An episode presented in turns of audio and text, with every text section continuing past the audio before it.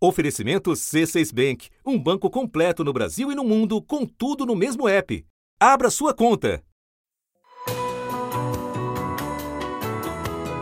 Da redação do G1, eu sou Natuzaneri e o assunto hoje é uma conversa sobre o futuro de Lula e o futuro de Bolsonaro. Um episódio para entender como essas duas figuras políticas podem influenciar as eleições municipais do ano que vem. O episódio de hoje é um pouco diferente. Eu converso ao mesmo tempo com Vera Magalhães, colunista do jornal Globo, comentarista da Rádio CBN e apresentadora do Roda Viva na TV Cultura, e com Thomas Trauma, colunista da revista Veja e do Poder 360. Sexta-feira, 3 de novembro.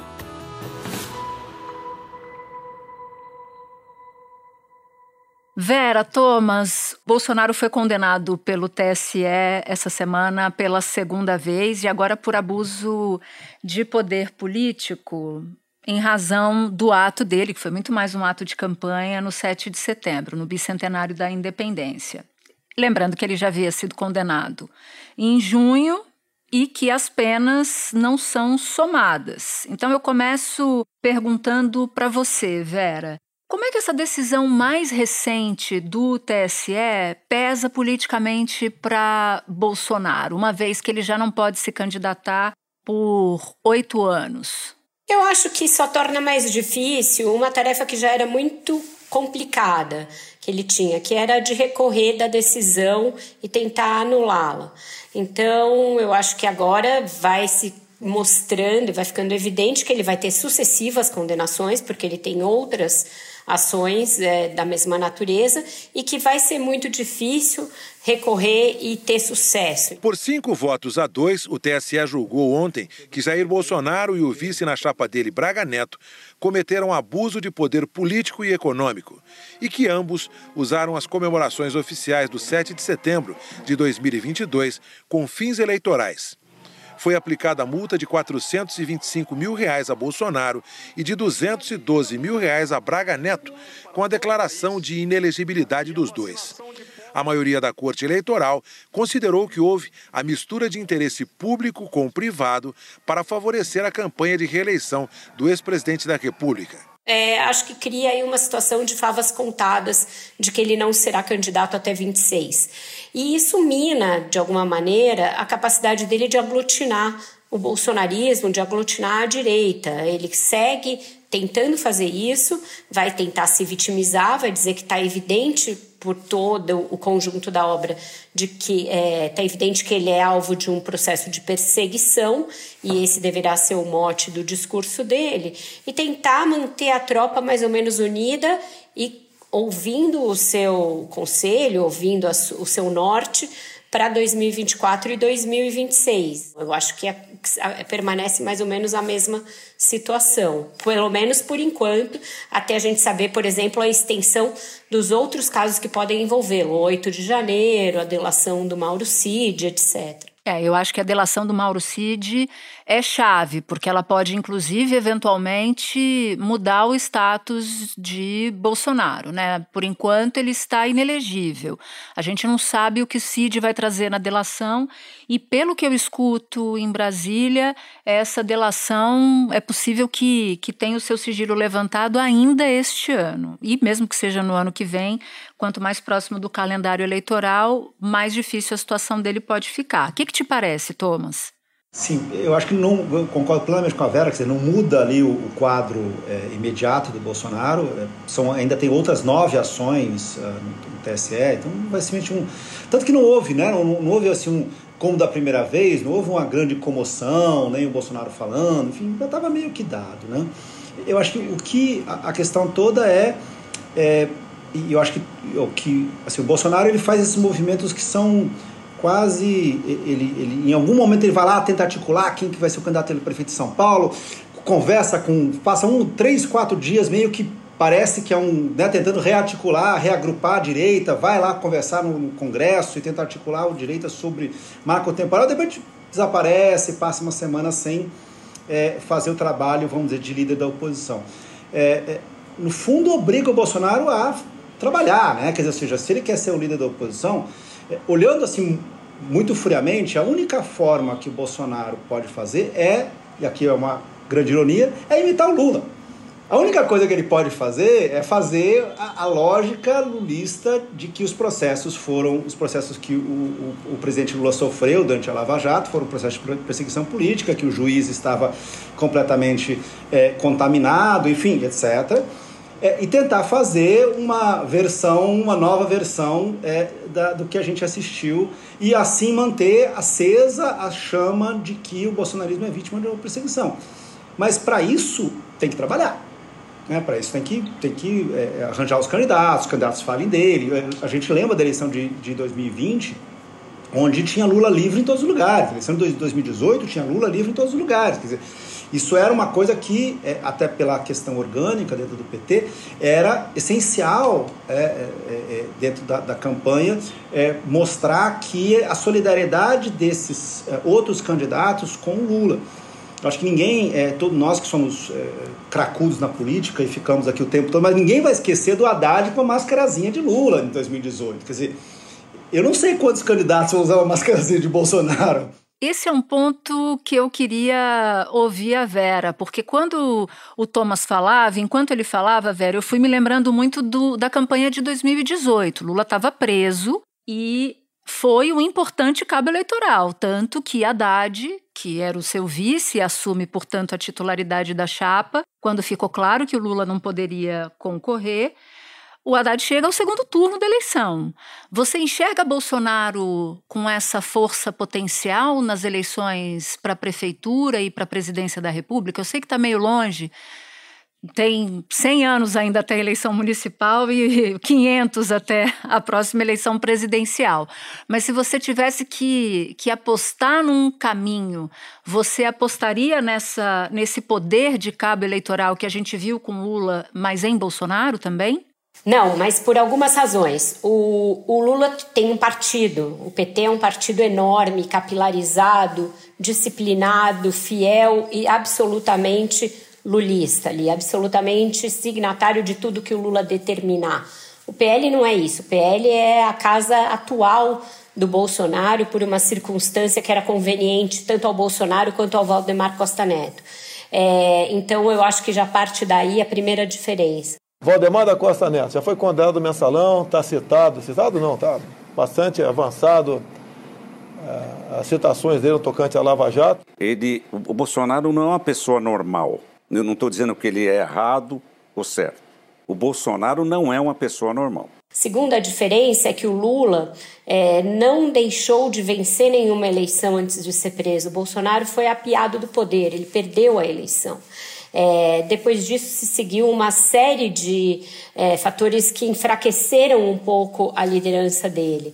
É, a saber, a questão do 8 de janeiro, a questão das joias, que bate diretamente ali naquela coisa do Bolsonaro é honesto, Bolsonaro não rouba, é, os filhos envolvidos em diferentes tretas, a questão do Mauro Cid. Então eu acho que não é, não dá para a gente pensar que ele vá conseguir se martirizar tanto quanto Lula conseguiu. E por último, tem uma circunstância de que o Lula está no poder, é, então o antípoda dele está no poder. Em 18, o Bolsonaro ainda não havia ganhado. Ele ganha aquela eleição pelo enfraquecimento do Lula, mas é, o Lula no poder tem muitos instrumentos para ser um cabo eleitoral forte também. Então eu acho que não vai replicar de todo aquilo. E mesmo lembrando que o, o Lula estava forte, e você, e você, tem razão, levou um candidato ao segundo turno, apesar de tudo, o PT sofreu muitos reveses naquela eleição. Então eu acho que não é tão simples assim você se segurar como um líder da oposição por tanto tempo, principalmente o Bolsonaro sendo essa figura um pouco repelente de políticos a quem ninguém quer se ligar. O Thomas disse: ninguém vai pôr uma máscara de Bolsonaro. Mesmo os bolsonaristas que estão no poder hoje, eles tentam sempre fazer esses movimentos combinados. Eles se aproximam uma hora do bolsonarismo quando lhes é conveniente, e em algum momento eles tentam mostrar que eles são diferentes do Bolsonaro naquilo que dá um pouquinho de vergonha alheia você ser bolsonarista. No meu primeiro ano de mandato, fui diversas vezes a Brasília buscar aquilo que Minas merece. Ao longo dos quatro anos do presidente Bolsonaro, hoje aqui homenageado, trabalhei para retomar o respeito do Brasil por Minas e posso afirmar que tivemos muitos avanços. Conte sempre com Minas Gerais, presidente. Eu tenho é, a, a, minha forma, eu sou de um partido diferente dele, né? Eu, é, durante a pandemia, tive uma, uma posição totalmente diferente da dele. Eu falo muito que em Minas Gerais, apesar de nós termos 320 mil funcionários públicos, eu não tenho um parente. É, então, também temos aí uma diferença.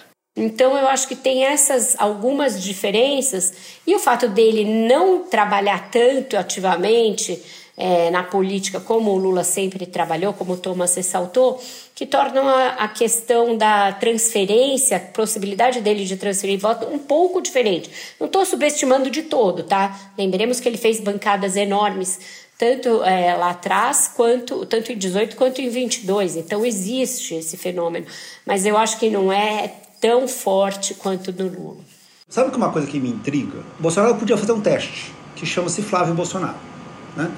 É, Flávio Bolsonaro, senador pelo Rio de Janeiro, é, ele a, haviam pesquisas no começo do ano dizendo que o Flávio tinha chances é, ali estaria muito com certeza estaria no segundo turno na eleição para prefeito do Rio. Quer dizer, ou seja, havia então uma chance do Bolsonaro tentar jogar a eleição no Rio de Janeiro, que não vamos esquecer é o seu é sua casa, enfim, é, e onde ele venceu as eleições, uh, tanto em 18 como em, em 24, em, 20, em 22 é, é, e for, conseguir fazer essa, quer dizer, ter, jogar, dizer, transformar o Flávio Bolsonaro no seu herdeiro ou no Marte, enfim, e fazer isso. Eu fiquei, e, vamos lá, no limite, tentar fazer isso com o Eduardo em São Paulo. De novo, no limite.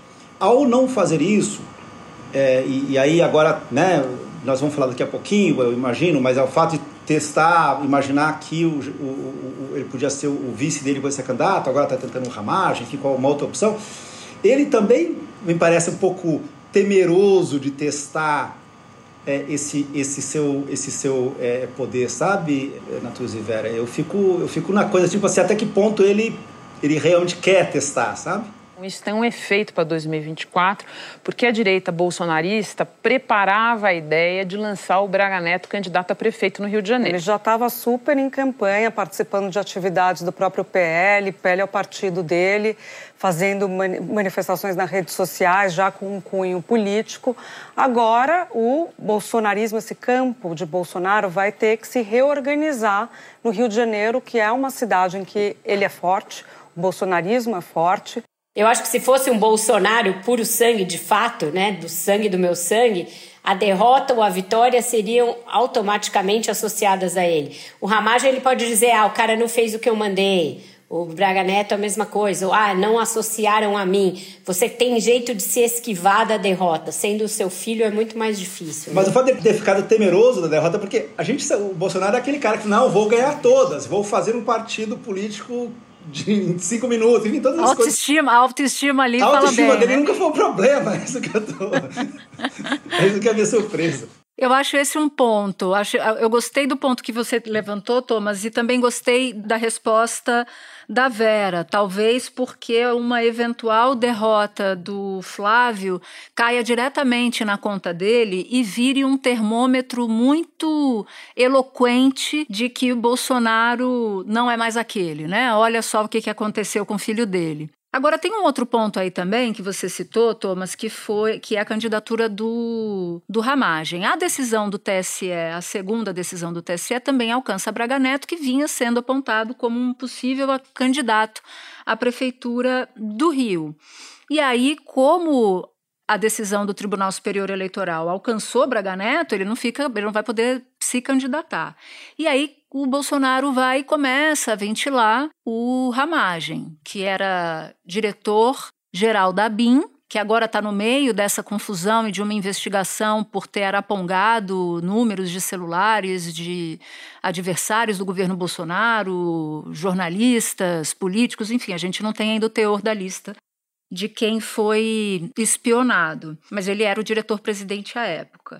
Hoje o Ramagem é deputado federal e poderia se candidatar à prefeitura, mas eu tenho a impressão que pode ser uma aposta de muito risco, porque se o Ramagem for apontado como responsável por essa espionagem, a situação dele com a justiça fica passa a ser uma situação complicada. Então eu estou vendo um cenário muito nebuloso para o bolsonarismo na prefeitura do Rio no ano que vem. Não sei vocês. Acho que eu concordo e acresce a esse é, cenário complexo o fato de que o governador Cláudio Castro não dá nenhum sinal de que vai seguir os ditames do Bolsonaro. Pelo contrário, ele vai ensaiando um grito de independência, uma aproximação com o governo federal, até por conta desse plano conjunto de intervenção na segurança pública.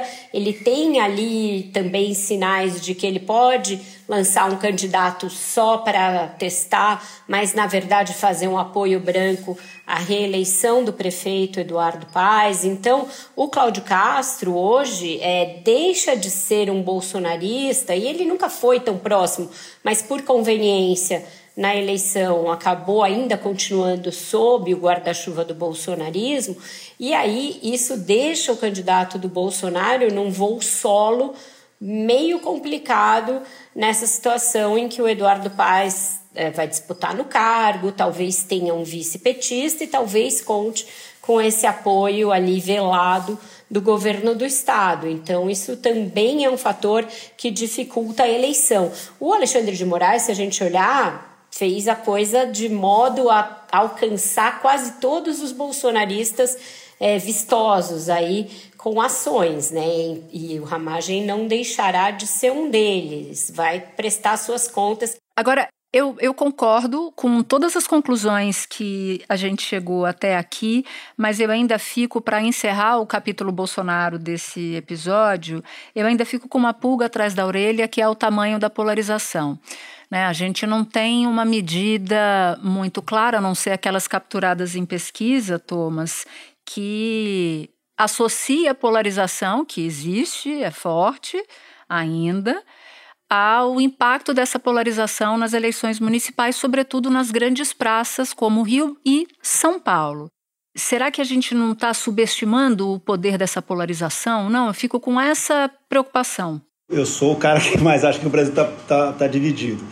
É, eu, eu acho que a polarização será importante, eu só não eu só não eu tenho lá uma certa reserva em relação a questões municipais, entendeu? Eu acho que uhum. nas eleições municipais tem aí uma influência da, do, do, ônibus no horário, na influência da praça, a influência da escola municipal, do posto de saúde. A calçada, né? A calçada, que eu acho que meio que Logicamente que tem, logicamente que isso não, não, não altera a influência, a influência é, da, da, dos valores, etc., do que a gente chama aí de, de da, das questões básicas da polarização, mas eu acho que isso fica mais para uma eleição de executivo é, federal ou de governador é, do estado. Eu acho que dependendo, talvez até quem sejam os candidatos em Belo Horizonte, a gente talvez tenha aí uma polarização é, mais forte. E talvez, mas mesmo assim, Natuza e Vera, eu acho que talvez em São Paulo a gente vai assistir por mais que o Ricardo Nunes. E é exatamente o que a Vera falou. É um bolsonarista de ocasião, né? ele é um bolsonarista quando convém. Mas numa eleição que tudo indica, vai colocar de um lado um vice-prefeito que assumiu é, numa morte trágica é, do, do, Bruno Covas, e, é, mas está se colocando como esse herdeiro da direita. E, e do outro, é, é um líder de esquerda claro e que muitas lembra até fisicamente o Lula jovem, né, que é o Bolsonaro. Então, vai ser uma eleição polarizada. Acho que não tem como você imaginar que a eleição em São Paulo não vai acabar sendo um confronto entre bolsonarismo e lulismo. Espera só um pouquinho que eu já volto para continuar minha conversa com a Vera e com o Thomas. Com o C6 Bank, você está no topo da experiência que um banco pode te oferecer. Você tem tudo para sua vida financeira no mesmo app, no Brasil e no mundo todo a primeira conta global do país e atendimento personalizado, além de uma plataforma de investimentos em real e dólar com produtos exclusivos oferecidos pelo C6 em parceria com o JP Morgan Asset Management. Quer aproveitar hoje o que os outros bancos só vão oferecer amanhã? Conheça o C6 Bank. Tá esperando o quê? C6 Bank. Eu quero entrar um pouco no futuro do Lula, mas eu acho que vale a pena a gente falar do passado recente até o presente. E aí eu te pergunto, Vera, que presidente você enxergou até esse momento no governo Lula 3? Um presidente parecido com o presidente Lula dos governos 1 e 2, ou os desafios foram maiores e isso fez com que o próprio Lula mudasse o seu estilo? O que, que você enxergou? Assim, se a gente fosse passar um drone sobre esses meses desde a, de a posse, o que, que você enxerga do Lula, do jeito dele governar agora? Natus, eu acho que os desafios são muito maiores, são mais complexos, são mais sofisticados e dependem menos da ação do executivo, mas eu acho que o Lula demorou um pouco para entender isso, para entender que esse mundo mudou. Ele achou que o maior desafio dele seria vencer o Bolsonaro e foi um desafio monumental, tanto que ele vence por pouco. É, mas eu acho que ele não se preparou para o que viria para além daquilo, tanto em termos de é, resiliência do bolsonarismo, inclusive com um evento trágico como foi o 8 de janeiro, quanto as outras coisas que estariam muito diferentes no mundo, a começar do poder que o Congresso Nacional adquiriu. Apesar dele ter falado muito em orçamento secreto durante a campanha, ele não entendeu que o fim do orçamento secreto não terminaria com as engrenagens que empoderaram tanto o Congresso quanto ele está empoderado agora. Então, o Lula é um presidente com menos poderes do que ele foi nos seus dois primeiros mandatos. Ele claramente se ressente disso. A esquerda toda tem no máximo 136 votos. Isso se ninguém faltar. Ou seja, mas nós, para votar uma coisa simples, precisamos de 257. Então, de 136, faça uma conta aí, veja quantos falta. Você ganha uma eleição e depois você precisa passar o tempo inteiro conversando para ver se você consegue aprovar uma coisa. Da mesma maneira, eu acho que ele pensou que a reedição dos programas que lhe deram até 80% de aprovação no Lula 1 e 2 seria o suficiente para lhe devolver para esse patamar, sem pensar que o bolsonarismo permaneceria e sem pensar que os programas não respondem a algumas das questões é, atuais, como a mudança do panorama do mercado de trabalho, um mundo muito mais complexo, a necessidade, a premência de você dar resposta à transição energética, à implementação de uma economia verde. Então, todo esse discurso de petróleo, de PAC, são coisas muito século XX para os desafios que ele tem a enfrentar. Então, eu acho que é isso: é um Lula que veio com um software que não foi atualizado é, o suficiente, achando que a sua força como o Lula, que ele ainda é um grande líder político, seria o bastante para devolver a ele a mesma popularidade que ele já teve. E para você, Thomas? É retocável o que a Vera falou. Eu vou aqui só fazer complementos. Eu brinco que o governo Lula às vezes parece que para cada problema novo ele tem uma ideia velha. Né? Assim, temos um problema habitacional. O que, que a gente fez lá atrás? Pô, a gente fez o Minha Casa Minha Vida. Vamos fazer Minha Casa Minha Vida. Tem o problema de saúde. Tudo que a gente fez. Mais E vai para trás e não tem... Assim, ele, este é um, um governo e, aí não é uma questão, um debate sobre o mérito desses programas, só estou dizendo que eles não resolvem mais, e, e a Vera colocou isso de uma forma muito, uh, muito inteligente. É, assim, qual, dizer, de fato, o único ministério que você vê gente pensando coisas fora da caixa, o que, por exemplo, você está fazendo que tá lá, tá a turma lá pensando fiscal, mas tem uma turma lá pensando em transição verde, tem uma turma pensando numa uma reindustrialização, tem uma turma pensando numa lei de crédito de carbono, e que o governo simplesmente assim, sequer saiu do Ministério da Fazenda ainda para ir para o Congresso, para um debate real, que é importante. Para mim é um grande choque, entendeu? Me parece também, só para complementar, que falta ao Lula 3 uma coisa que havia ainda nos governos anteriores, que é gente que discorde dele e que diga que ele está indo para um lugar errado e que ouse apresentar um, um caminho diferente. Eu acho que tem muita gente com medo do Lula nesse governo atual. E pelas vicissitudes que ele passou, ele se tornou quase um totem que ninguém ousa questionar. É, então, isso também tira do governante a bússola, o termômetro e deixa ele um pouco menos é, ali sensível ao que ele precisa fazer de diferente. Eu acho esse diagnóstico preciso. Outro dia, um observador estava lá no Palácio da Alvorada, num, numa reuniãozinha. Era, um, era uma reunião de fim de semana, salvo engano. E aí, esse observador sacou que ninguém chamou o Lula pelo nome. Algo que era muito comum no passado, né? Você ali está num momento, está num churrasco, alguém que tem intimidade com o presidente chama ele pelo nome. Parece que tem muito pouca gente hoje que chama o Lula pelo nome, né? Ali no, nos círculos do poder. E isso é um sintoma de que há uma, uma reverência ao Lula e que pode não ter essa figura no governo hoje que dê a real para o presidente. E isso, claro, mexe na dinâmica do governo. O Thomas, um tempo atrás, escreveu um artigo e esse artigo me chamou a atenção e não me saiu da cabeça desde então. Você dizia, Thomas, me corrija se eu estiver errada, que o Lula seria um refém da popularidade.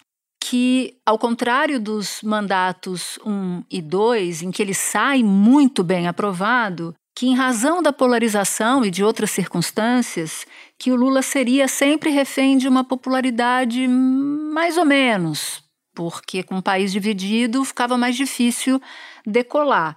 Você ainda está com essa avaliação e a partir dela queria que você avaliasse o Lula como cabo eleitoral no ano que vem, se isso impacta, porque para que todo mundo que nos acompanha aqui consiga entender, quanto menos popularidade o presidente tem, menos poder ele tem de enfrentar embates com o Congresso Nacional.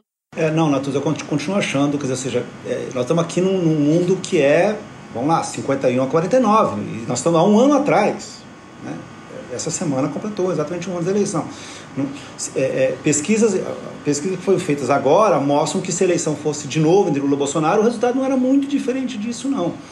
É, é porque existe, da mesma forma como existe uma popularidade do presidente, existe um antipetismo que ele é muito mais forte, tal, talvez maior do que o bolsonarismo. Né? Qualquer que, eu tenho muito claro, qualquer que sejam os, os, candidatos em 2026, o candidato antipetista terá 40, deve terá no segundo turno 45% dos votos, enquanto o candidato do Lula, enfim, vai ter 45% dos votos idem, como, como início de conversas. O jornal Folha de São Paulo publicou uma pesquisa Datafolha com a avaliação do governo Lula.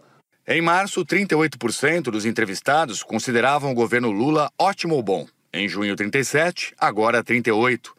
Os que consideravam o governo Lula regular eram 30%, em junho 33%, agora 30%. Era ruim ou péssimo para 29%, em junho 27%, agora 31%. E para mim isso é muito claro. O Lula tem muito essa questão de ficar olhando pesquisa eleitoral, é, é pesquisa de popularidade. Isso é uma das coisas que é, ele, é, assim, ele realmente olha com muita atenção. E, e eu vou dar aqui um pequeno exemplo, porque a gente não pode ficar aqui o dia todo é, embora a gente goste, é, que é, assim, na semana passada, nesse famoso café em que ele falou uh, que não ia ter o déficit zero, o, o, café em todo ele é muito interessante, tem claramente coisas que o Lula estava ensaiando falar e estava muito tempo sem falar, então ele, ele, tem uma hora que ele fala, não, ano que vem não vou mais viajar, ano que vem eu vou ficar no Brasil, eu só vou viajar pelo Brasil e blá blá blá. Isso é claramente um resultado de pesquisa eleitoral. Porque as pesquisas, o Lula esse ano, por, por vontade própria e também porque é um desejo e, e uma vontade de outros países de quererem de, de pós-Bolsonaro, mas o Lula passou mais de um mês fora do Brasil, é, fazendo, viajou para mais de 20 países, é, alguns eram inevitáveis, mas outros ele podia ter adiado, enfim, foi uma decisão dele.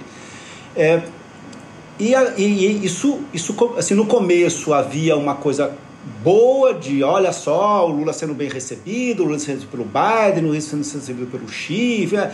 mas de repente isso começou a criar uma massa crítica das pessoas falando, o Lula não está governando. No momento que o Lula não vai para é, o Rio Grande do Sul prestar sua solidariedade aos gaúchos debaixo da água, porque ele tinha que fazer uma viagem... É, para a Índia. Era o G20, né? Para a Índia no G20. Isso, opa, então as viagens começam a atrapalhar. Quer dizer, uma coisa básica, a gente sabe, dizer, uma das coisas que as pessoas mais reclamaram no governo Bolsonaro é justamente essa falta de solidariedade. Dizer, o, presidente, o presidente Bolsonaro não fazia isso. Isso era uma marca, digamos, diferencial do Lula. É, Lula ainda não foi para Manaus, que está lá debaixo de fumaça. Lula não foi.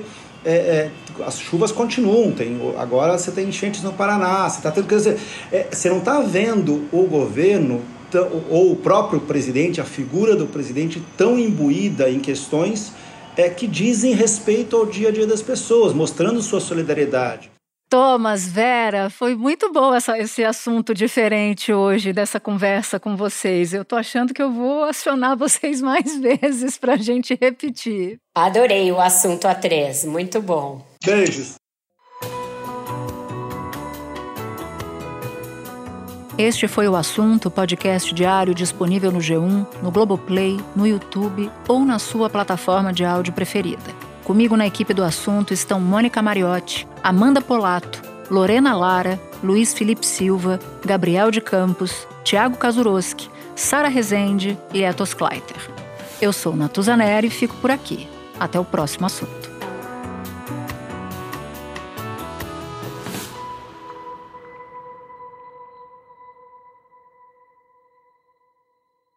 Você no topo da experiência financeira que um banco pode oferecer. Escolha um banco completo no Brasil e em qualquer lugar do mundo. Abra sua conta no C6 Bank.